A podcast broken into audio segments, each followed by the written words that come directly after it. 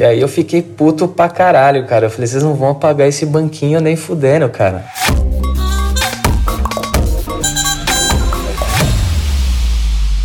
Fala galera, aqui é o Felipe Spadoni e você está ouvindo Cagando Regra. Antes da gente continuar, né, já salva aí o nosso perfil no Spotify, já curte, já salva, já manda pra galera também.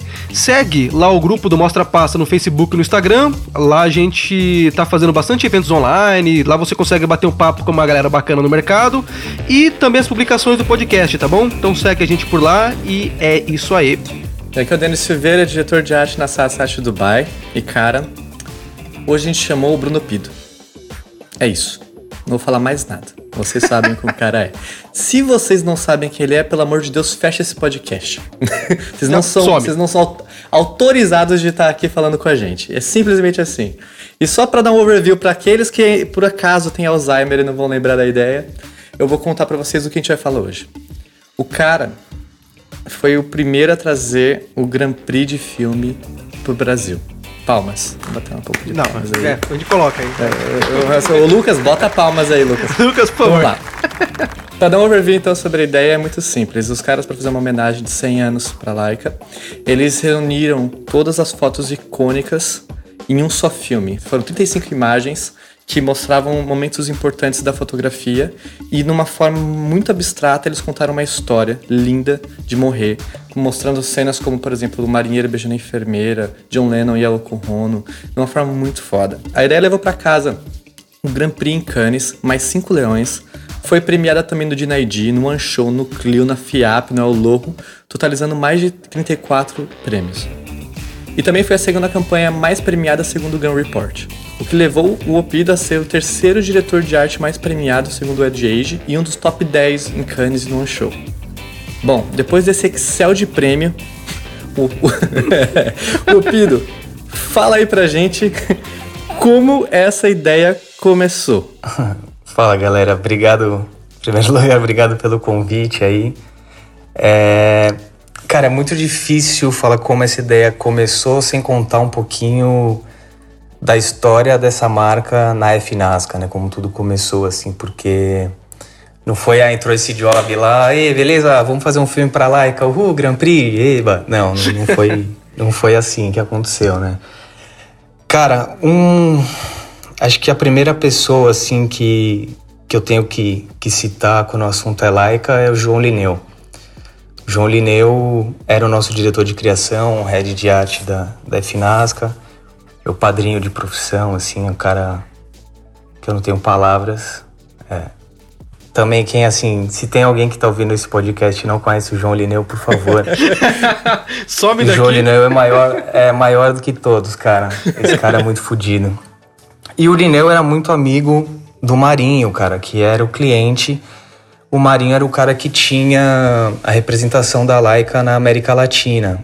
E basicamente no começo dessa parceria, o Marinho ele tinha uma loja no shopping Cidade Jardim e ele precisava, cara, de um help, meu, para fazer sacola de Natal comemorativa para a loja, coisas coisas básicas assim, quase ajuda a gente aí na papelaria, sabe? Era uma coisa bem bem mais humilde assim, nunca ninguém falou: "Porra, vamos fazer um filme para Laika".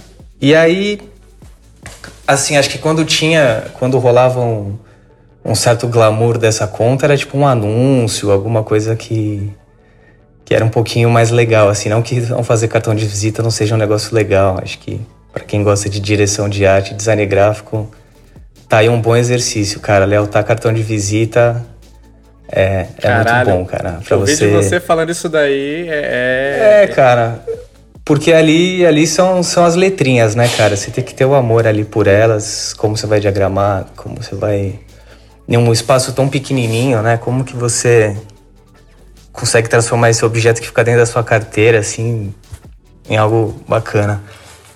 E cara, acho que o primeiro trabalho assim para Laika foi uma série de posters que a gente fez no final do ano e depois de um tempo o Marinho ligou pro Lineu e falou: "Porra, cara, a Laika tá lançando a monocrome, uma câmera digital, super foda, que só faz preto e branco, cara, uma câmera que, sei lá, acho que na época você devia custar 30 mil reais sem lente, sabe? Era um negócio bizarro, assim. Aqui ela custa uns 60 mil. Minha CCO acabou de pegar uma dessa.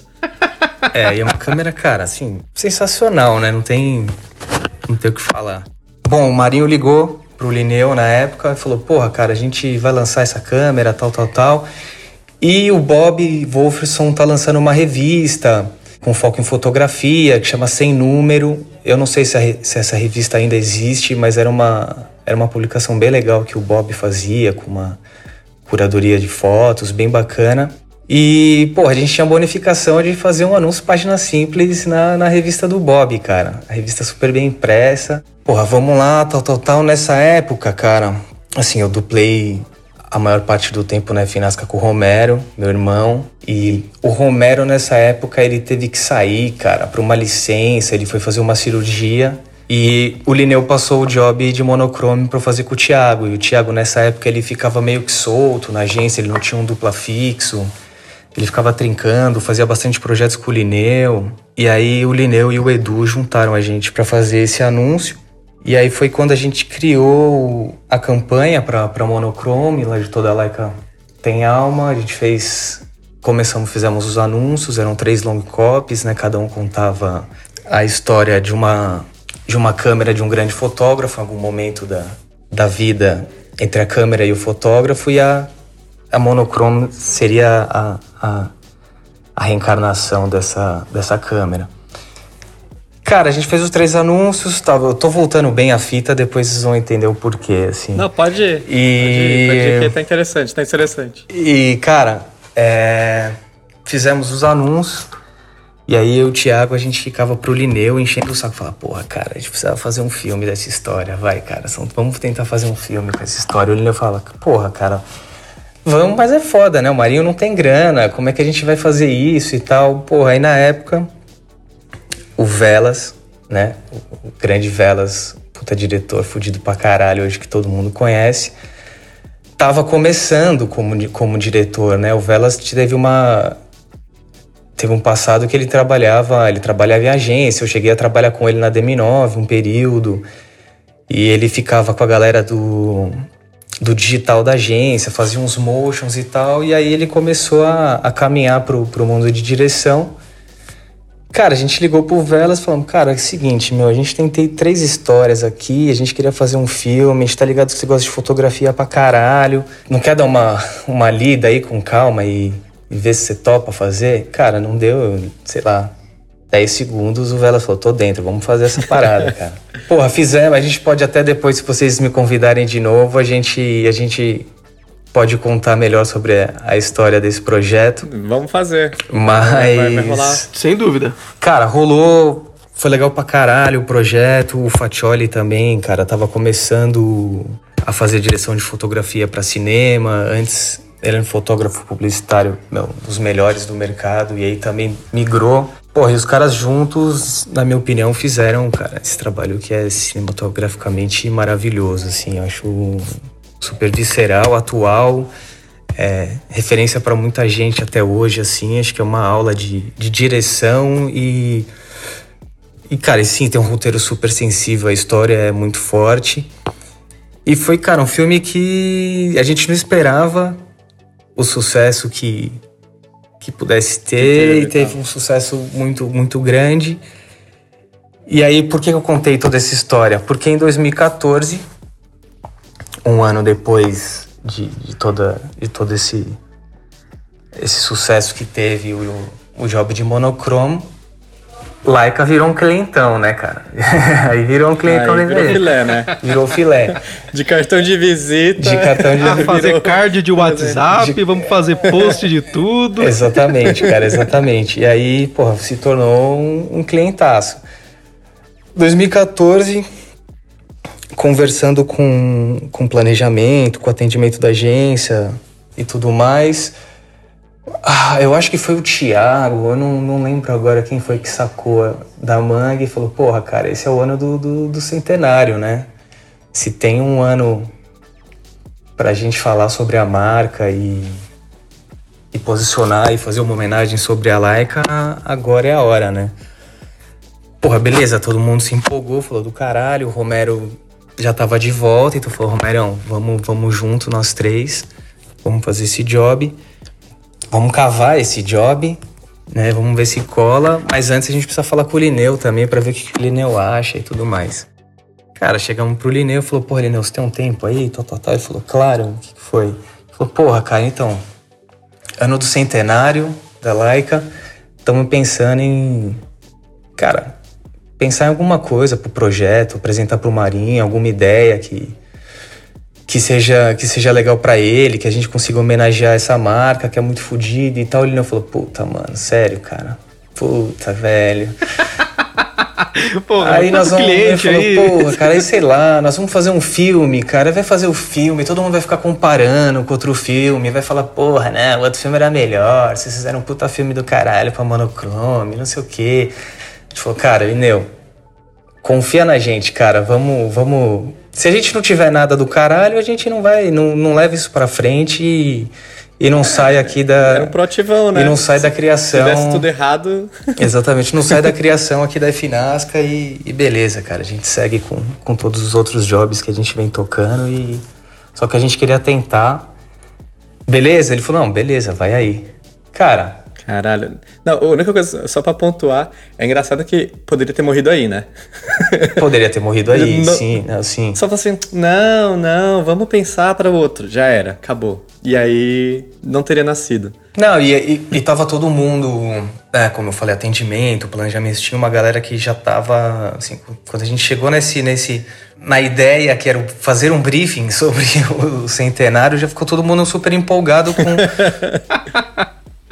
com a ideia de fazer esse briefing, né? Então, assim, existia até uma, uma ansiedade dos outros departamentos se o Lineu ia, ia embaçar com a ideia de, de fazer um projeto para isso ou não. Mas é uma coisa normal da Finasca de, de fazer, levantar um projeto proativo ou foi um momento especial? Cara, eu acho que acho que Laika era um cliente que, que pedia, né, para você ser proativo, assim, porque era uma marca, assim, uma marca, uma grife boutique, bom para agência, bom, bom pro lado do cliente também, mas assim, não era um cliente que pagava conta, né, na agência, não era um cliente que que investia muito dinheiro na agência. Então, basicamente a marca tava lá e você precisava, sei lá, vamos dizer assim, existia essa produtividade, existia, mas era uma proatividade meio controlada, assim, sabe? Tipo, puta, cara, a gente tem um projeto do caralho pra Laika. Cara, é isso, não vai ter dois, três, quatro, cinco projetos pra Laika pra ganhar prêmio e vamos levar um volume de seis coisas legais pra caralho. Não.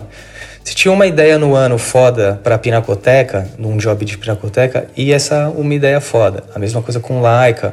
Só que o, o projeto do centenário, assim, era isso. Já veio.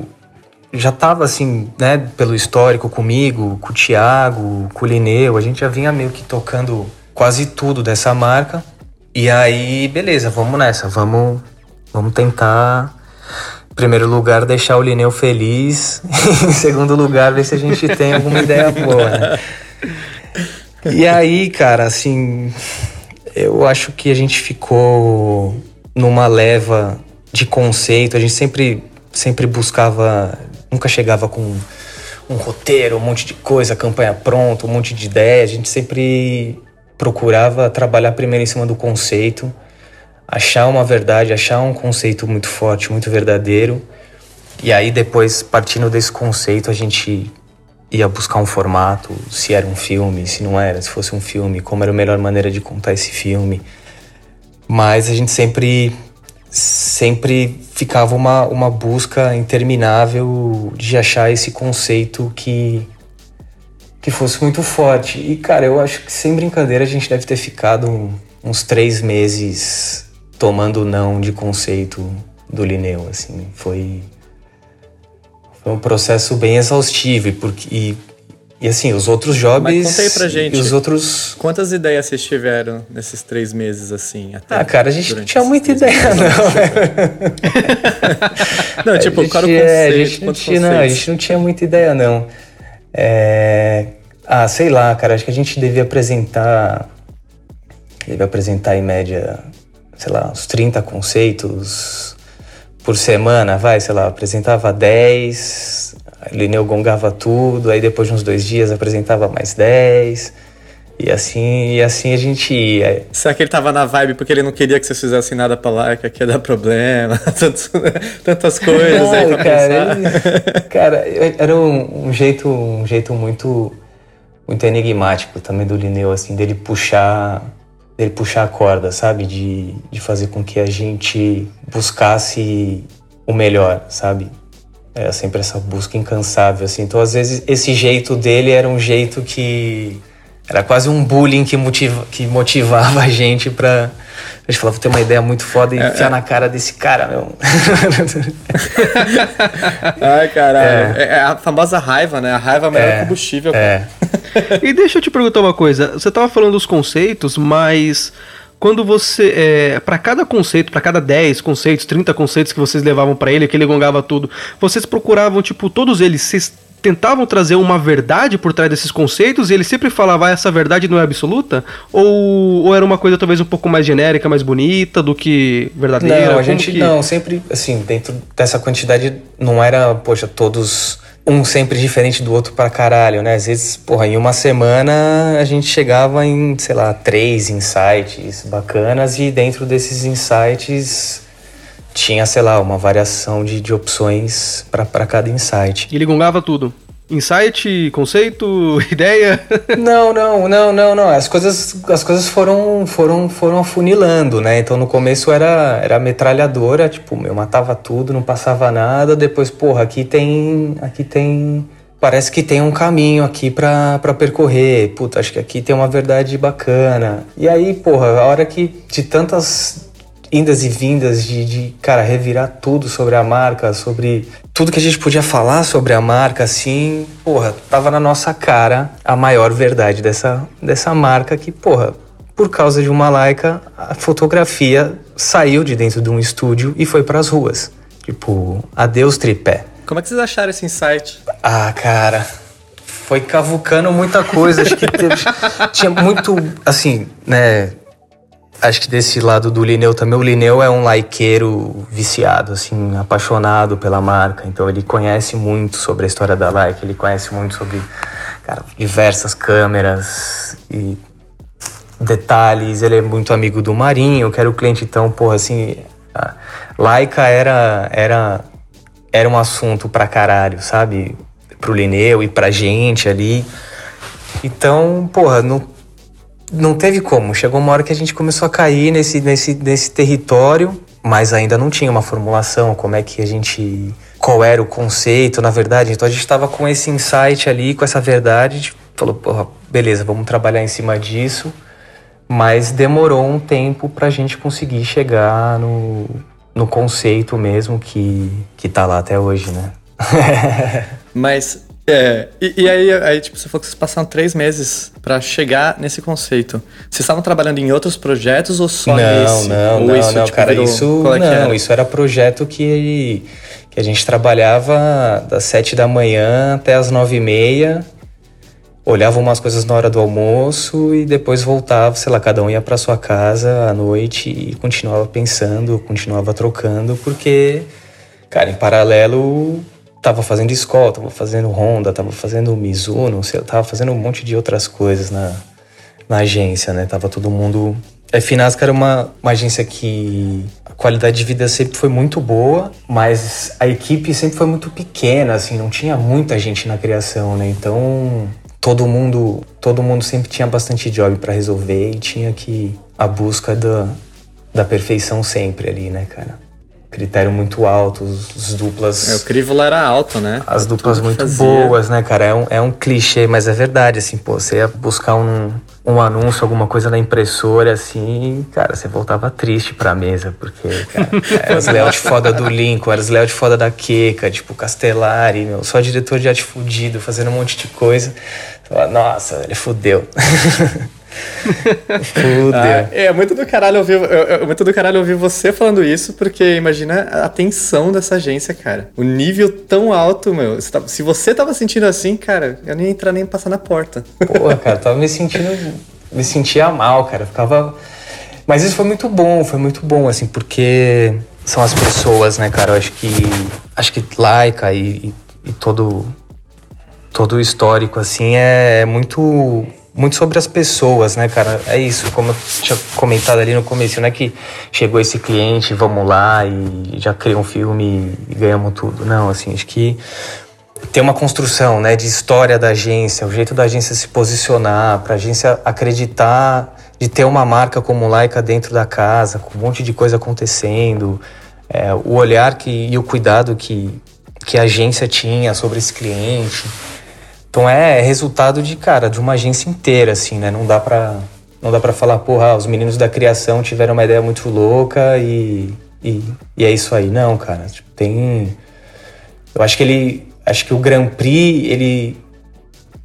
Ele é maior do que só o filme, porque eu acho que ele é... Ele sela a construção dessa agência, sabe? Do Fábio e do Edu, que eles fizeram, a Finasca e o que quantas pessoas hoje são donas de agências passaram por lá e aprenderam pra caralho com esses caras, né? Então, eu acho que o Grand Prix ele foi uma acho muito do caralho ele ser quase um aquele selo de, porra, cara, essa agência é criativa pra caralho. certinho, né? o, é isso, sabe?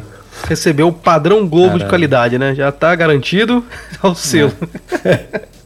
Mas volta então pra gente na parte. Vocês fizeram o conceito e aí o que aconteceu depois? Pergunta: o Fábio tava sabendo disso ou não?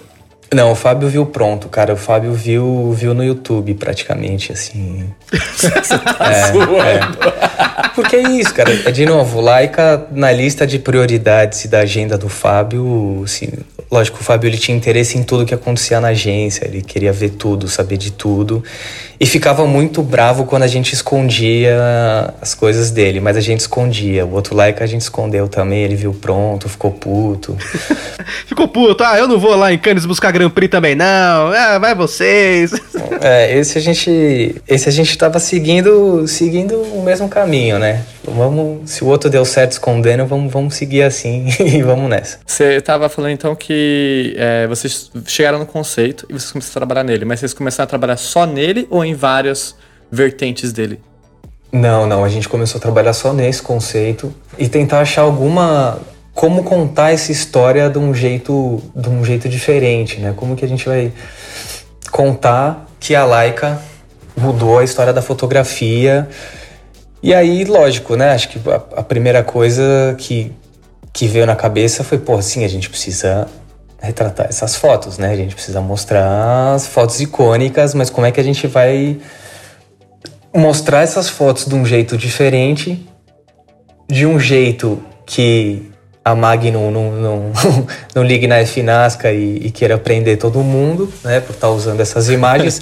o cliente, ninguém tinha dinheiro para pagar também autorização de cara, todas essas imagens. Então a gente, porra, assim, primeiro que a ideia para esse filme era representar 100 fotos. Né? No final, acho que ficou com 35, 36, mas a ideia inicial eram 100. E aí era muito louco, cara, porque era quase um roteiro impossível de, de contar. Ficava o Thiago ou o Romero lendo o roteiro e eu ficava com uma, com uma pilha assim de das 100 fotos na mão, então quando um começava a falar um texto, eu ficava tipo passando as fotos do lado assim para entender qual foto estava sendo vista enquanto ele estava lendo o texto, assim. Era era era, era bem bem bem bizarro, cara. A gente até na hora ficou meio na dúvida se o Tini e o Jones de fato iam querer fazer o filme, porque a gente acha que não conseguia contar o filme direito pros Caramba. caras, porque era, era muito difícil, assim. De... Uhum. Mas só um pontinho, quando vocês estavam é, escolhendo, quando vocês juntaram as 100 fotos, passou na cabeça usar só fotos que foram feitas com Leica, ou vocês foram direto no conceito de que a fotografia foi feita por causa da Leica? Não, a gente já foi, cara, quando a gente chegou nesse conceito, já tava já tava meio que o caminho desenhado assim que puta era aberto, né? A gente para falar sobre esse conceito, não, a gente não pode ficar limitado só só às fotos que foram feitas com Malaika. E aí, cara, é, começou essa loucura, sem fotos. Era final de semana, cara, o Thiago, o Romero escrevendo, reescrevendo o texto, o Edu, o, o Edu, o Lineu, cara, pulindo ali, não, tira isso aqui, tira isso ali, não sei o que, isso não tá funcionando. E começou também a virar um quebra-cabeça. Primeiro, isso, cara, isso internamente, né? Sem ir pra, antes de ir pro cliente, assim, a gente desenhando esse roteiro, fazendo esse quebra-cabeça com, com as imagens, qual imagem combina bem com a outra. E a ideia inicial desse filme era ser como se fosse uma peça teatral, então seria na nossa cabeça o desenho 1 um era num tablado, é um lugar todo escuro, e aí, sei lá, teriam três, quatro atores no máximo e eles iam coreografar e encenar essas fotos no palco.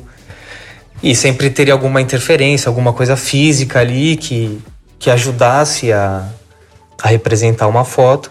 E foi assim que a gente apresentou pro Marinho, cara, pro cliente. Ele falou: Porra, acho do caralho, acho fodido. Não tem um puto para fazer isso. Não sei como que vocês vão conseguir levantar esse projeto, mas assim, do meu lado eu acho muito foda ter algum cuidado com algumas. É, acho que principalmente com alguns fotógrafos, que tinha alguns fotógrafos, sei lá, que a gente queria usar. Não lembro agora os, os nomes, assim, tinha casa de fotógrafo que o Marinho falava, não, cara, esse fotógrafo já teve problema com a Leica, com rola, ou esse cara só usa tal marca e vai pegar mal. Então rolou uma, uma curadoria nesse sentido e também de, de sugestão de fotos. Ele e o Lineu, cara, assim, jogando muita referência na mesa, assim, muitas coisas que eu também nem conhecia e fui aprendendo pra caralho no processo. E aí, beleza, Marinho topou, tamo dentro, gostou do filme, a gente não sabe se vai ficar bom ou se não vai. A gente. O ti, não tem dinheiro, não tem dinheiro. Não tem pra fazer. O Tino, o Jones e o Tino, cara, eu acho que fazia pouco tempo que eles tinham aberto a operação da Stink em São Paulo. E aí tinha um postinho ali perto da Finasca, não sei se tem ainda, e a gente costumava, sei lá, cinco e pouco da tarde ir lá no postinho, fumar um cigarro, tomar uma coca, trocar ideia. E aí a Steam, que era ali do lado também da agência, a gente ligou pro Tino e falou, porra, cara, a gente tá com, com um roteiro aqui pro centenário de Laika, tal, tal, tal. A gente queria bater um papo contigo, com o Jones. Será que rola? Vamos tomar uma coca ali na, no posto e a gente conta o roteiro. Falou, beleza. Aí foi aquela cena bizarra no posto, um contando o roteiro, eu virando as folhas, as folhas caindo, tipo, não, se, se embananando, PowerPoint humano, cara, né? se embananando pra caralho pra contar o filme, né, meio nervoso, assim, cara, porra. Cara, o Tino olhou, acho que ele viu que tinha, que tinha um, um potencial ali na história e falou, pô, do caralho, eu vou vou levar lá para dentro da Stink e a gente, a gente se fala. Meu, passou pouco tempo, o Tino me ligou, falou, tamo dentro, vamos fazer esse filme do caralho, e é isso, meu, vamos, vamos trabalhar junto, vamos pensar a melhor maneira de contar essa história. Talvez o filme não seja desse jeito, mas assim, a gente precisa conversar muito e, e também fazer um caixa, né? Porque ia ser um investimento para todo mundo ali, para produtora e tudo mais. Porra, aí só felicidade, né, cara? A gente já tinha os diretores na mão, Foi. os caras fodidos pra caralho, muito amigos, a gente tinha uma puta liberdade pra, de processo, assim, pra. Se o Tino e o Jones, no meio do processo, o cara fala assim, cara, o roteiro não é esse, vamos mudar o roteiro inteiro. Mano, a gente tinha liberdade pra, pra refazer tudo de novo. E aí começou um processo muito louco, cara, porque eu acho que o nosso processo, assim, de construção do filme, vamos dizer, PPM e tudo mais, deve ter durado quase um ano. E aí, cara, era isso. A gente ia, sei lá, uma vez a cada 15 dias na Stink. E a gente, na sala do Tino do Jones, tinha um paredão e a gente ia meio que quase montando uma timeline com fotos. Então a gente ia colocando as fotos enfileiradas assim na parede e ficava, puta, essa foto combina com essa, no mesmo take pode funcionar essa foto com essa outra aqui, não, puta, essa não funciona, porque para fazer essa vai precisar de uma estrutura tal. Então, cara, ficou um quebra-cabeça assim de, de quase um ano e nunca chegou num, num tipo num desenho, um desenho final assim da gente ter a parede, para o filme tá aqui na parede e nós vamos contar desse, dessa foto. Nunca teve um storyboard não centradinho teve, não, do que ia ser, né? Não teve. Mas o copy e a narração tava aprovado, tava tudo certo. Ou também tava, ficou não, junto tava, com. Tava. Não, não, não. O roteiro, o roteiro, o texto já tava, já tava fechado. Tanto que a gente foi fazendo esse quebra-cabeça exatamente em cima em cima desse texto, né? Ia pontuando momentos do texto. Puta, acho que essa, essa foto vai combinar com esse momento, essa não. puta, essa aqui a gente vai ter problema para produzir. Só uma pergunta sobre a, até a parte que você falou que vocês tinham pensado em fazer no palco, né? Como se fosse uma encenação com os atores. Já tinha mudado nesse processo para ser o que ia ser mais ou menos o que a gente vê hoje? Ou ainda tava, tava ainda nesse não, esquema? Não, ainda tava nesse esquema. Só que eu não consigo lembrar agora qual foi o grande momento que, que virou para ser para ser externa, sabe? Para ser em locação e deixar de ser dentro de um, de um teatro. Mas eu acho que foi muito, muito porque seria praticamente impossível encenar todas essas fotos, todo mundo, sei lá, de preto, só fazendo posições, ia ficar muito difícil de. E acho, sei lá, cara. Acho que, que é... ser, e assim. Mas, mas e da, da, onde você, da, da onde você tirou essa referência do, do teatro? Por que, que era. Hoje, hoje, hoje, olhando assim, é é fácil falar, né? Puta, ainda bem que a gente não fez isso. Né? Mas ainda bem que, que, que, mudou, cara. Assim, que... Cara, eu acho que o lance do teatral foi muito, muito pela limitação de como, de como representar, de como usar essas fotos, né? Como, como você usar todas essas fotos sem estar tá usando essas fotos. Então, meio que, sei lá, eu digo, era quase uma primeira ideia, sabe? De como, a como a gente representa. Ah, gente não pode usar as fotos. É, a gente tem que encenar essas fotos, tá? Pô, se fosse um teatro. Aí, sabe, começa. Mas ainda bem que, cara, saiu do teatro e tomou a vida. morreu no processo. Morreu no processo, é. E aí você tava lá, então, vocês estavam lá decidindo já como ia ser feito. Vocês, tinham ainda, vocês ainda estavam pensando que ia ser um filme com 100 fotos. Até então lá na Stink, né? Cara, até então, até então o filme ainda teria 100 fotos. Mas aí Cara, assim, começou, começou a ver que era inviável, cara, era inviável. E, e também o filme, no final, a gente começou a perceber que ia ficar um filme meio chato, cara, porque, assim, é um filme. É um filme que ele não. Não é longo pra caralho, né, cara? Assim, ele tem um, tem um tempo bom, mas ele é um filme lento. Você tem que, porra, ir de foto em foto, né? Não dá para ser um filme muito dinâmico. Então, puta, pra contar essa história com 100 fotos, assim, ia ser. ia ficar muito arrastado, sabe? Acho que ia perder a, a magia que tem, sabe? Porque, pô, é isso, tem momentos que a gente só tem uma foto, tem momentos que você tem três, tem quatro, então esse. Esse equilíbrio, assim, que os caras trouxeram pro filme fez toda a diferença, sabe? E, então acho que foi muito pelo, pelo ritmo, pelo processo do filme, mas também com, com essa limitação de grana, né? Então, acho que foi um pouquinho dos dois. Nessa época, a Steam que estava pagando ou a, a, a Finasca estava bancando? Cara, isso eu acho que na época a maior parte foi, foi um investimento da produtora. Né? E junto com a agência era o, o famoso esquema, pô, quanto mais filmes a gente conseguir fazer na Steam, que vamos fazendo lá, que vai fazendo o, o, caixazinho pra gente conseguir produzir.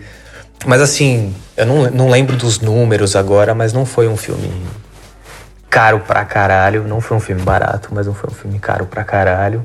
É, foi rodado no Uruguai. Foram, se eu não me engano, quatro diárias. E são quatro locações, o filme inteiro. Sério? É, são quatro locações. Cara, parece que vocês rodaram o mundo com esse Exatamente. então, não. Eu, é, eu, eu, cara, eu posso estar enganado agora se foram quatro diárias ou se foi menos, mas assim, foi, foi uma correria do caralho. E, mas eu lembro que foram quatro locações, cara. Foi um. Tem um hotel antigo, centro velho da cidade.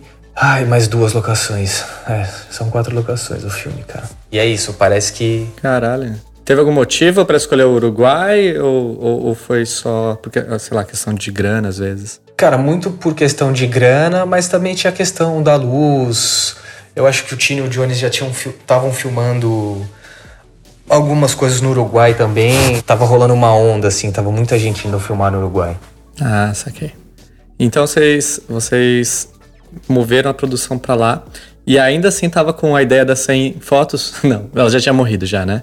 Não, já tinha caído, já tinha caído, mas a gente também não tinha uma conta exata, tipo, ah, não, beleza, o filme tem que ter 45 fotos, tipo, meu, o que o que ficar melhor para a história é o que ficou. A gente tinha pontos, né, assim, pontos chaves no roteiro de, de, cara, tem que terminar com tal foto, tem que começar assim. Tinha algumas coisas que, que a gente não mexeu muito vamos dizer assim, do primeiro roteiro até o, o filme o filme no ar. Mas foi enxugando, cara, foi enxugando, foi enxugando.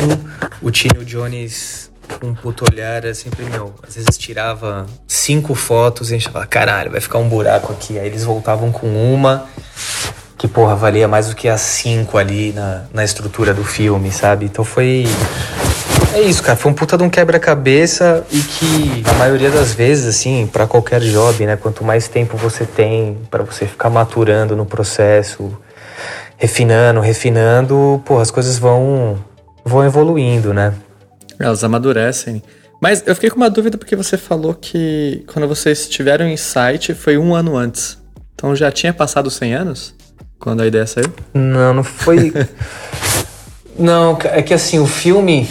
O filme foi veiculado, cara, acho que no final do ano. Tava quase acabando o, o centenário. Ah, batendo... Tava, tipo, sei lá, foi em outubro, novembro que o filme, que o filme saiu.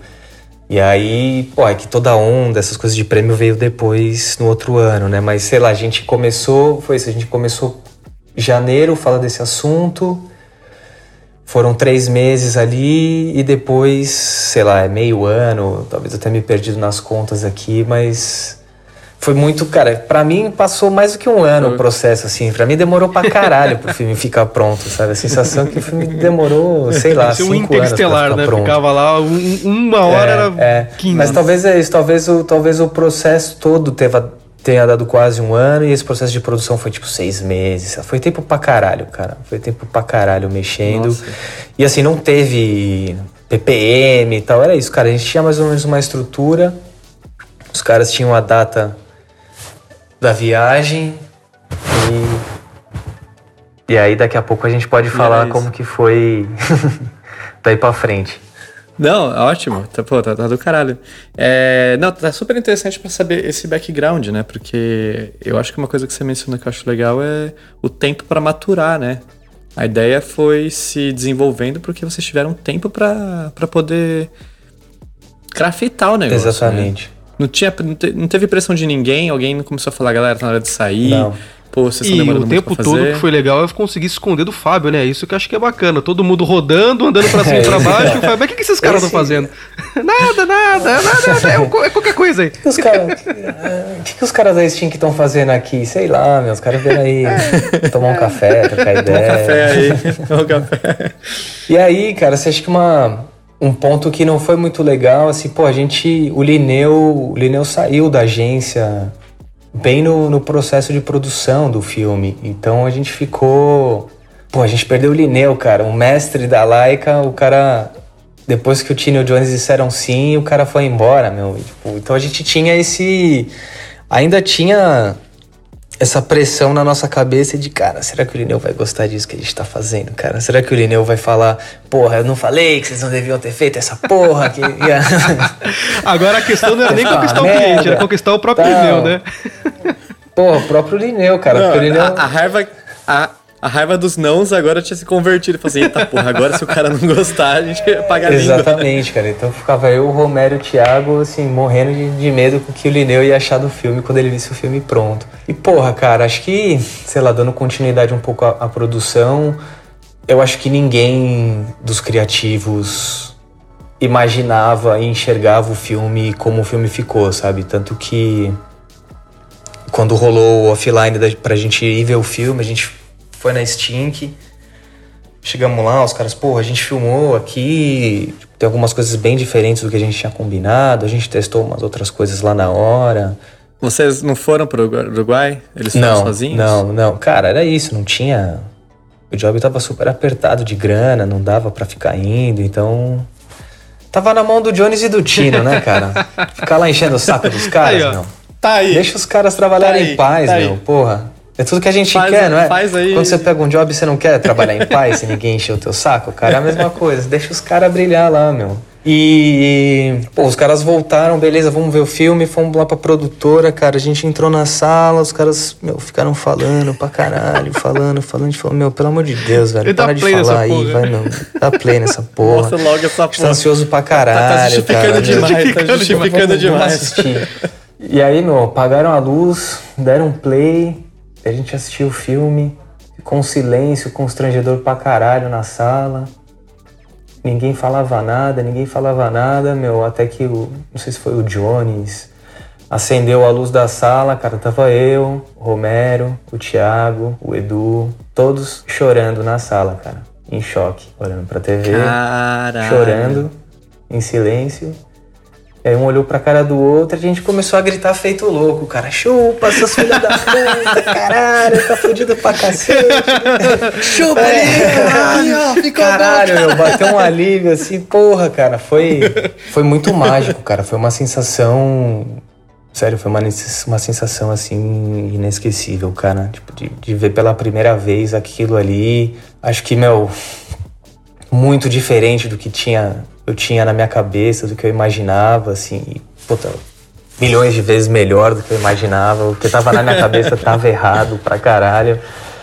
E o que os caras tinham na cabeça estavam muito certo, assim, foi, cara, foi uma foi uma sensação muito boa, tanto que, cara, eu acho que depois desse offline, eu acho que desse offline a gente não mexeu em porra nenhuma, cara. A gente não mexeu em nada no filme, assim, a gente deve ter mexido um detalhezinho ou outro, mas a montagem que os caras montaram pra gente foi a montagem, o locutor do filme, o inglês que que narra o filme, ele gravou pelo WhatsApp o áudio.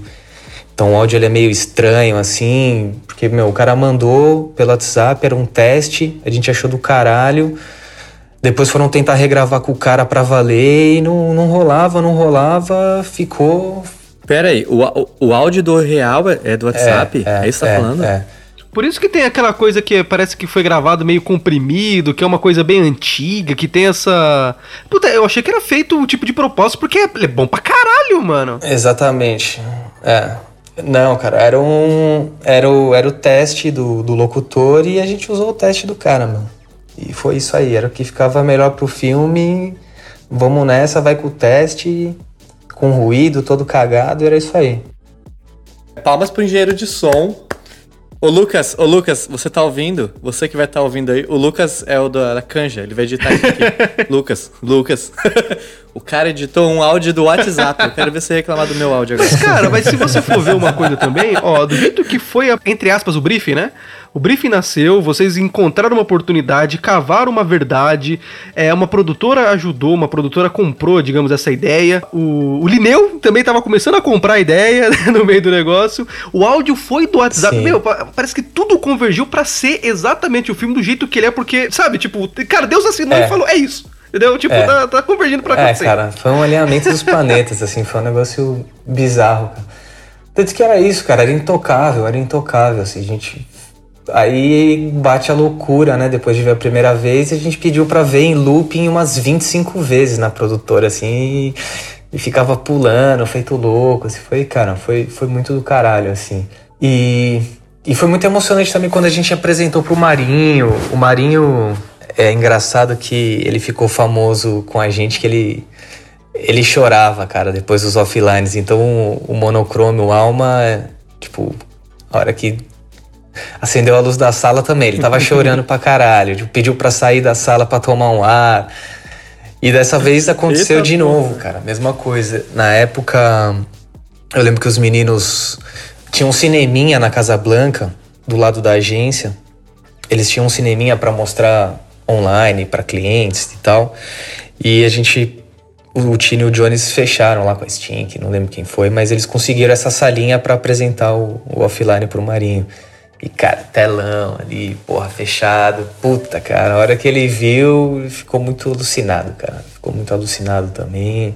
Porra, é isso. Acho que deu uma clientada em uma cena lá que pediu pra, pra ver se a câmera era mesmo uma Leica ou se não era uma Leica falsificada e não sei o quê. Tipo, foi só isso, sim. E eu acho que a única discussão, cara, que a gente teve do filme, assim, com o Tino e com o Jones, cara. É de colocar o telefone do cliente no final pra ligar. Não, tipo, não. Não, Marinho, cara, Marinho é isso. Foi tudo, meu, gostou pra caralho, fim, assim, e a gente. Acho que no, no offline pro online. ah, Eu tive, eu tive grandes discussões com o Jones e com o Tino com a cena final. Com a cena do. com a foto do capa. Do. do cara sendo baleado lá em cima. Porque eles apagaram em pós o banquinho, cara, no final. Ai, caralho. E aí eu fiquei puto pra caralho, cara. Eu falei, vocês não vão apagar esse banquinho nem fudendo, cara. Tipo, esse banquinho ele representa. Ele representa toda. Todo o filme, cara. Todo esse lance teatral, tipo, essa representação. Tipo, ter o banquinho ali, ele. Cara. Ele é o ponto final do conceito, cara, o banquinho. Assim, não tem, não tem como tirar o banquinho. E aí, assim, é. Deixa o meu É, banquinho. ainda bem que eu não tenho isso em nenhum lugar, cara. Mas assim, eles apagaram o banquinho em pós. Acho que foi a única discussão que a gente teve no processo. E, cara, ainda bem. Ainda bem que o banquinho voltou, cara. Senão a gente já tá discutindo até hoje sobre esse banquinho. não ia ter rolado. Assim, sem, bo- sem banquinho não entra, não vai subir ninguém, não vai subir isso aqui pra internet, não. Caralho. E aí, e aí, então terminou a edição, já tava 100% pronto, velho. E aí, o que, que vocês fizeram com o filme? Cara, foi isso, pô. Depois, depois de voltar o banquinho, correção de cor e tal. GP. é só isso. Consertou o banquinho, colocou o áudio do WhatsApp, GP. Foi isso. Cara, Não, e foi muito legal que. Foi muito legal que nesse mesmo ano também a Laika deixou de ser só uma loja, né? Que era a Laika Store, que tinha a loja no, no Shopping Cidade Jardim. E eles abriram a Laika Gallery na, Higienópolis. Então era legal porque tinha um espaço de exposição, embaixo tinha a loja também no prédio. Então, meu, calhou muito bem, assim, porra, o filme ficou pronto, cara, na abertura da loja, sabe? Então, porra, foi passado o filme na loja pra caralho, foi pra cinema, e, cara, e aí online explodiu, né? Assim, bateu. Bate nos fãs da marca, assim, cara, Like a Rumors, vários blogs que os caras são. Sim, não, a gente viu no YouTube que a galera, a galera fez a comparativo, foto por foto, análise. Sim, sim, isso é muito legal. É, tem, tem uns vídeos que a galera foi colocando, né? Coloca o filme e vai colocando as fotos originais do lado. É muito legal. Eles, fizer- cara. eles fizeram digitalmente o que você fazia ao vivo, né? Colocando as fotinhas. Exatamente, exatamente. O cara jogando su- exatamente. super trufo de fotos, assim, tá ligado? Não, essa daqui é essa daqui, não, essa daqui é essa daqui, tá ligado? Pois é. Exatamente. Teve algum, algum assim, é, alguém do jurídico, algum que tentou barrar a ideia porque ia usar a representação das fotos dos outros ou não? Passou smooth e, e foi o que foi? Cara, não, deu.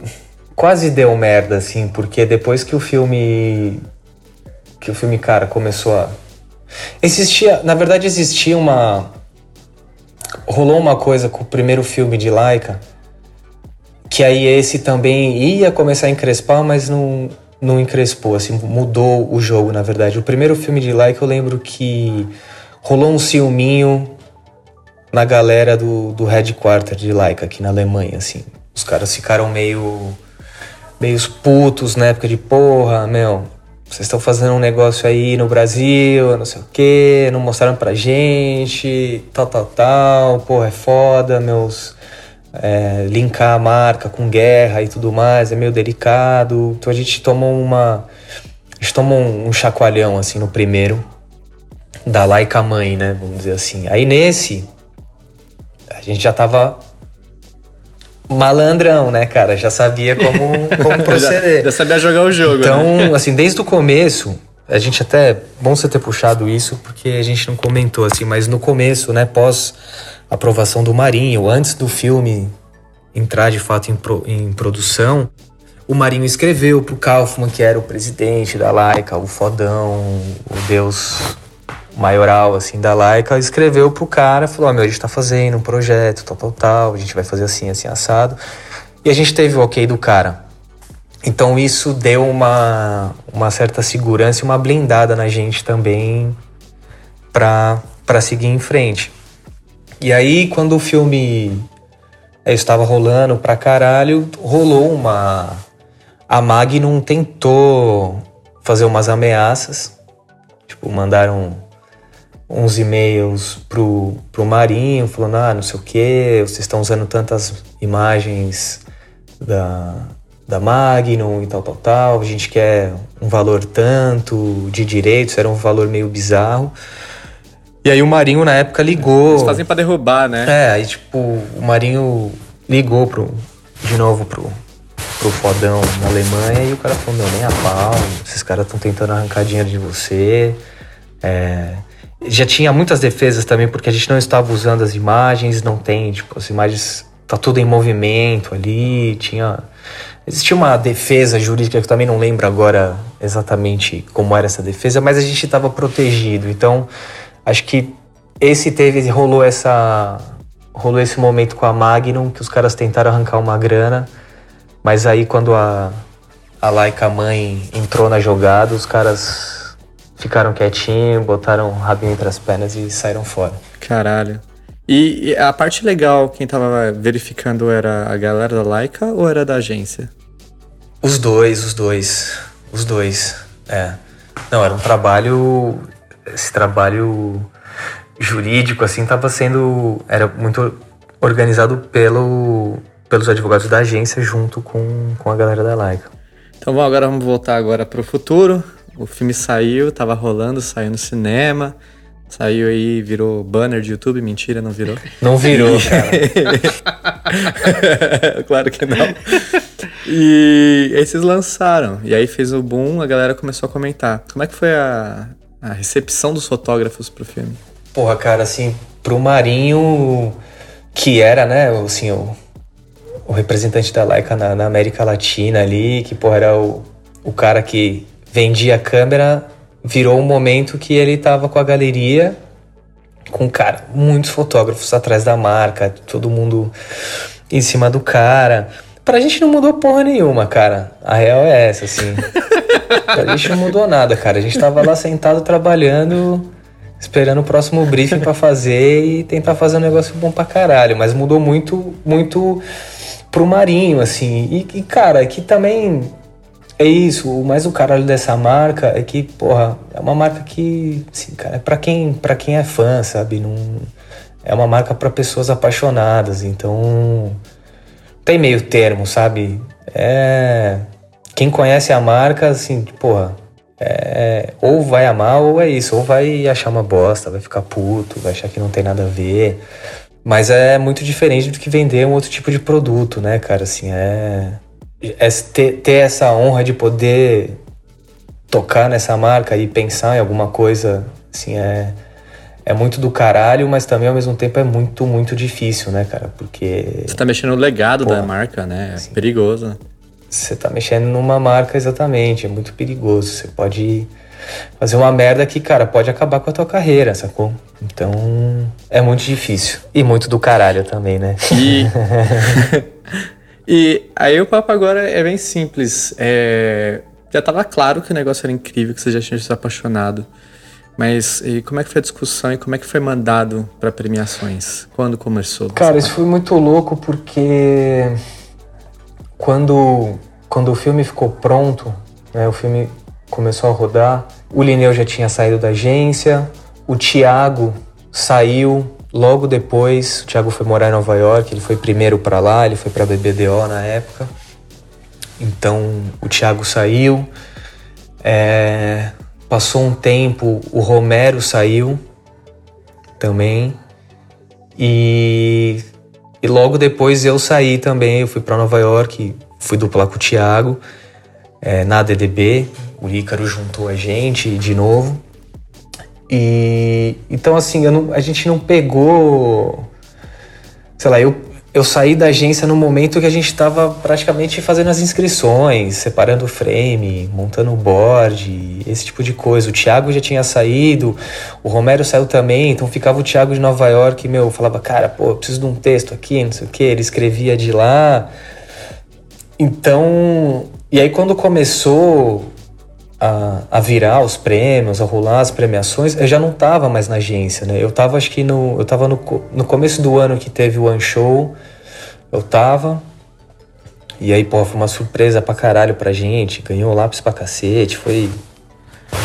Foi bem emocionante, cara, assim, Saiu foi... É, e foi legal que, pô, eu fui com o Edu pra lá, foi muito divertido. A gente teve uns dias bem curiosos em Nova York, foi bem do caralho selou ainda mais essa amizade que eu tenho com ele.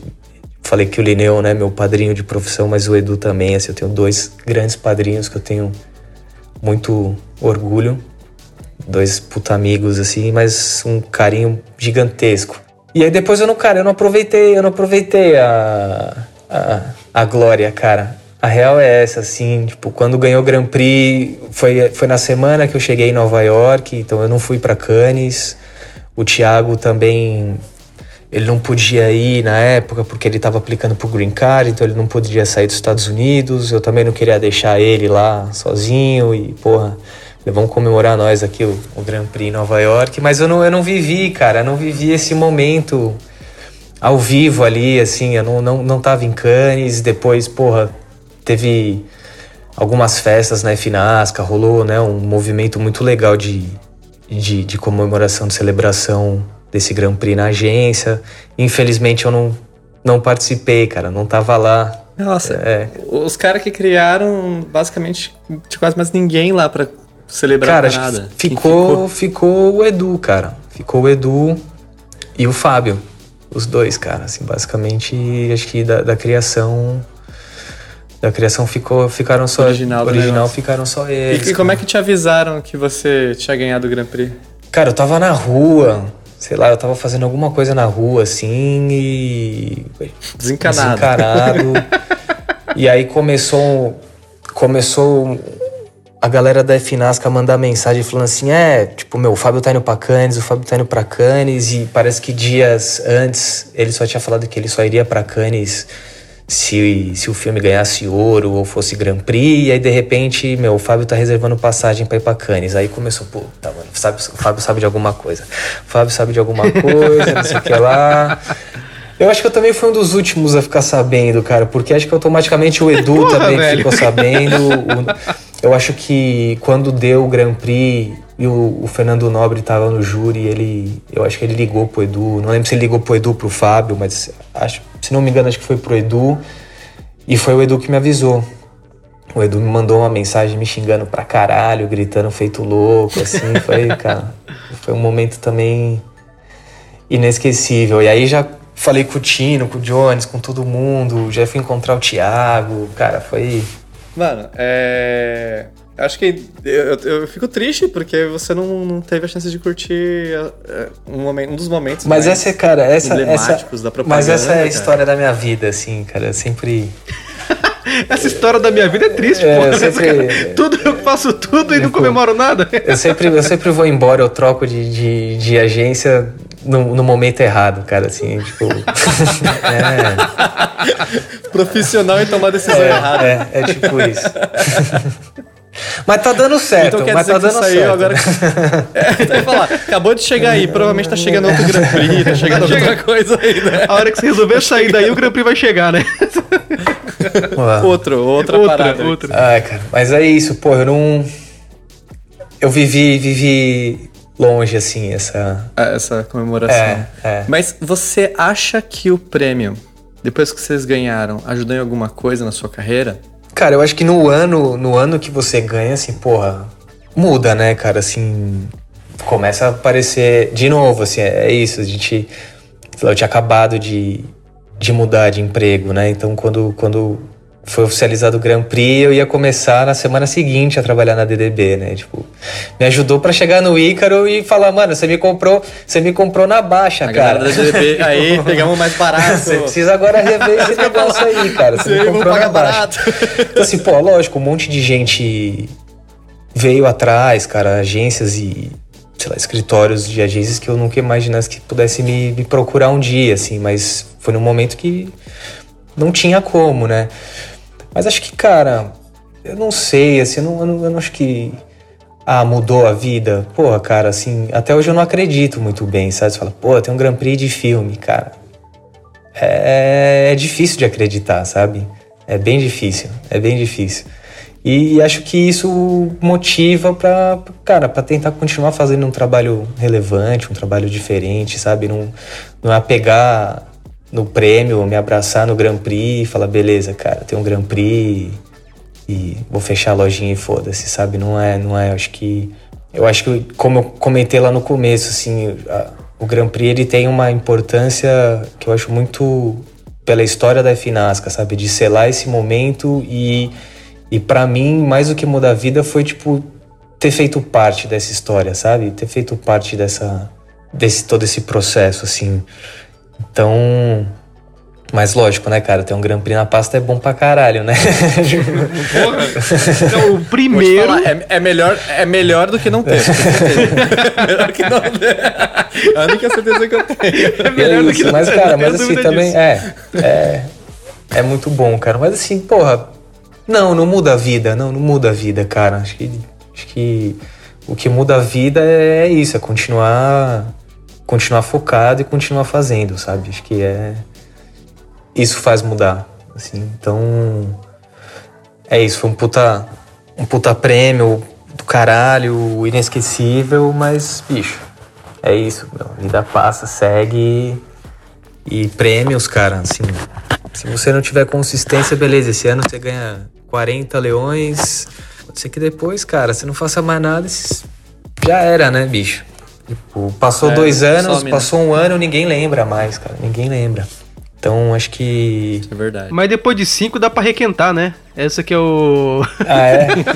Passou cinco, cinco anos, anos já dá para requentar os prêmios de novo.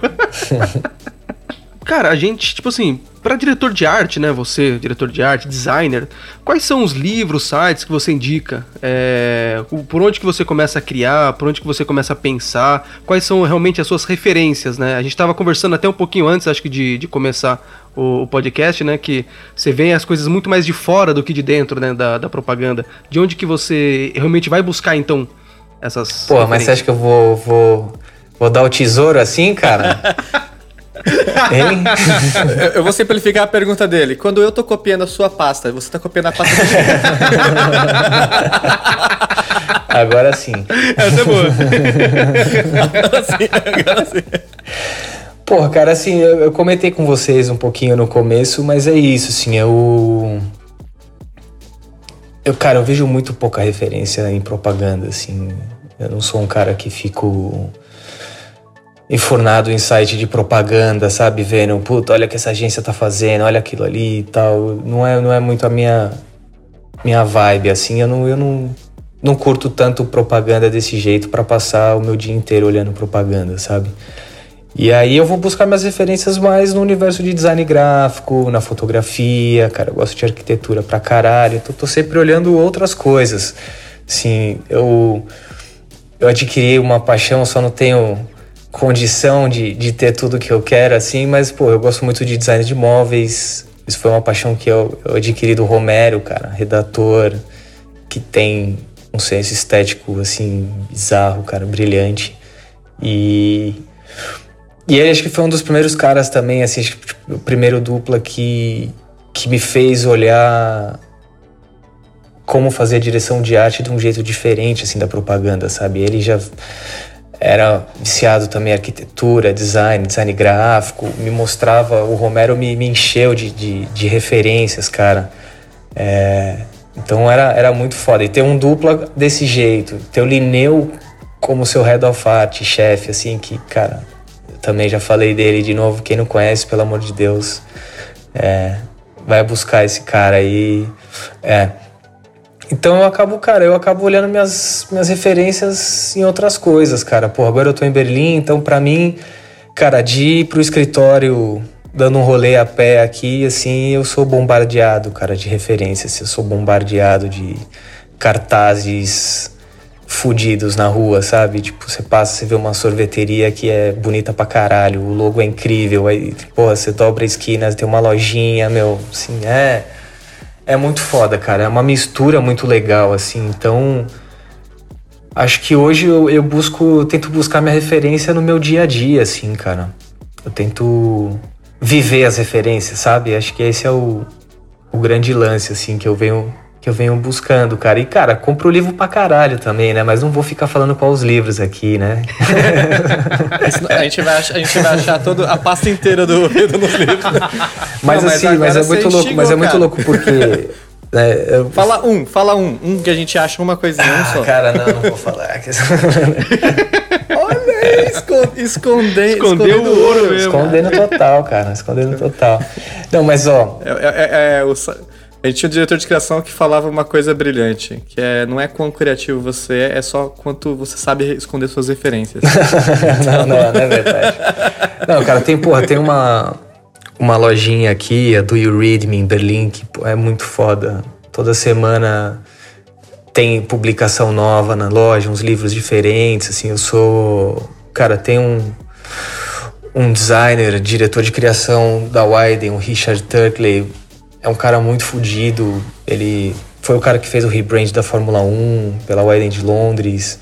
O último GNAD, o livro, ele que, que fez toda a direção de arte. Então, assim, cara, sempre que sai revista, sai coisas desse cara, eu, eu fico dissecando ali que eu acho Tá o cara anotando aí, Denis? fudido, cara. Tá digitando aí?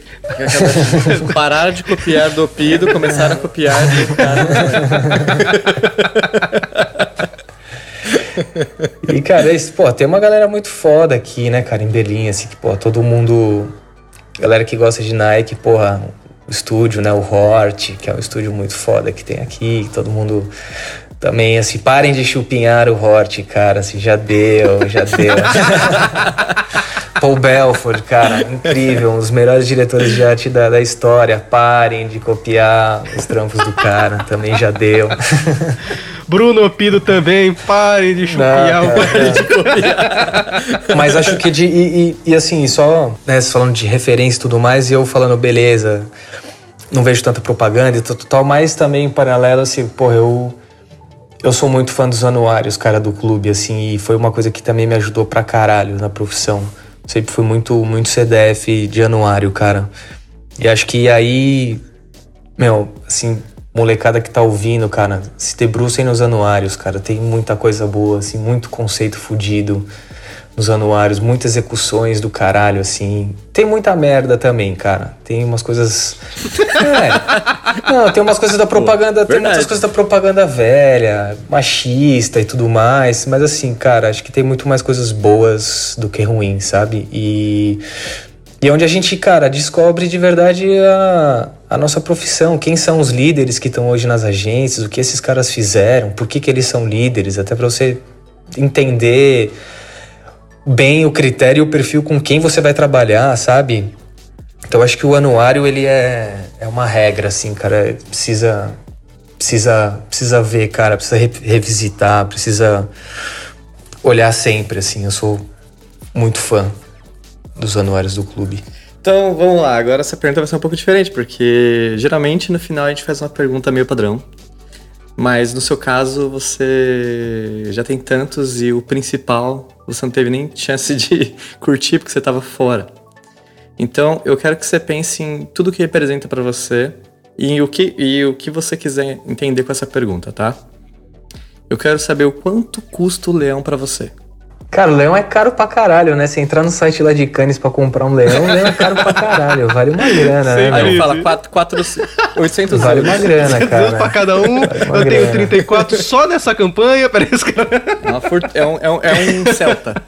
Acho que essa resposta eu já meio que, que- Acho que eu falei mais de uma vez, assim. Eu acho que o, o preço do leão foi. Foi participar de um lugar, principalmente com pessoas que, assim. É impagável, cara. Sabe? É impagável, assim. É, o aprendizado que eu tive com as pessoas em todo o tempo da FNASCA, assim. É. Cara, acho que isso é é muito maior, sabe? E o leão, ele é isso, cara. Ele acaba sendo um. Nesse caso, eu acho que ele acaba sendo um, um selinho final ali de, porra, felizes para sempre, sabe? Assim, acho que eu fiquei com, esse, com, essa, com essa sensação. Porque o leão pelo leão, cara, assim. Meu, desculpa aí quem gosta pra caralho. Meu, é uma bosta, bicho. Não vale de nada. Ano que vem ninguém lembra mais o leão que você ganhou, cara. Ninguém mais. Tipo, você vai ficar sendo esfolado dentro de uma agência pra ganhar um leão pra quê, cara? Tipo, não é sobre isso, saca? Agora, um trabalho relevante, cara, um trabalho que, que mexe com, com as pessoas, isso sim. Isso sim é do caralho, sabe? Esse é o, esse é o leão, cara. É. É teu brother, velho, te mandar uma mensagem e falar, porra, cara, vi um trampo legal pra caralho, teu, não sei o quê, como é que você fez isso? Como que você tá pensando em fazer? Tipo, isso é muito mais legal, cara. E aí quando, pô, se o projeto ele ele é muito bom e acho que também se ele é bem escrito, porra, as agências hoje tem um monte de, de malandragem e jeito de, de inscrever, tem um amigo jurado ali para ajudar, então, porra, cara, assim, lógico que é legal pra caralho ganhar, né? Eu adoro ganhar, quem não gosta de ganhar, mas assim, se você tá na profissão para isso, cara, puta, bicho, desculpa, mas daqui um tempinho você vai vai se frustrar com a, com a profissão, cara, porque não é sobre isso. Fudido. Fudido. Maravilha ouvir essa, essa outra perspectiva também. Até porque essa pergunta ela é bem aberta. A gente não, a gente fala leão porque propaganda se tornou isso, né? O nego só corre atrás disso. Então, É, então que não deveria, cara. Assim, beleza. É, aí também tem gente que fala, porra, mas beleza, né, bicho? Você tava na Finasca lá, fazia bom trabalho. Agora o cara que tá numa agência fraquinha, tal, que o dia a dia é uma merda. Porra, o leão é o que vai fazer, tá bom, cara, assim, mas. Porra, se você tá numa agência que você não gosta e que não tem o seu perfil, que valorize o que você acredita, bicho, trabalha dobrado não para ganhar um leão, mas para ir trabalhar num lugar que tem os mesmos princípios do qual você acredita, saca? Porque é isso, cara. Você vai sair de uma agência para outra que ganhou leão pra caralho por causa do leão. Aí você vai ter um ano que você não ganhou nenhum leão e, pô, os caras vão te mandar embora porque você não ganhou nenhum leão, entendeu? Tipo, a moeda de troca não é justa, né, velho? é difícil, cara. É difícil. Então acho que não. É, é, acho que, de novo, assim, meu, cada um, cada um, cada um com seus vícios, mas. Acho que não deveria ser sobre isso, saca? Bom, Bruneira, famoso Pido, o cara dos posters da FNASC, famoso. Cara, é literalmente uma honra falar contigo. É, eu admiro pra caralho o teu trabalho, eu acho ele muito foda, eu acho que inspirou uma geração muito foda, principalmente da propaganda de São Paulo e do mundo também. Eu Obrigado. acho que é muito, é muito legal você é, vir trocar ideia com a gente aqui. Eu sei que você é um cara mais na sua, que você não troca ideia com. Não fala muito por aí, eu acho isso mais do caralho ainda. Então, obrigado pela oportunidade de trocar ideia sobre esse prêmio. Que isso, Que obrigado. foi pedido pela galera. Obrigado, cara, vocês de fazer o meu domingo nostálgico aqui. É um, um- como é que é o do Faustão lá? O, o bagulho do Faustão é. Arquivo confidencial, do- bicho. do Esta fera aí, meu, às 15h43. Mas é isso aí, cara. Muito obrigado e. Obrigado é a nóis. vocês. E eu quero mandar aquele salve pro Lucas e pra toda a equipe lá da Canja Produtora. Galerinha, valeu aí mais uma vez aí, tamo junto. Você que ficou com a gente até aqui, né? Não esqueça de seguir o podcast no Spotify e o grupo do Mostra Pasta lá no Facebook e no Instagram, tá bom? Compartilha a palavra com os amigos, é, manda o podcast pra todo mundo e até a próxima. Valeu!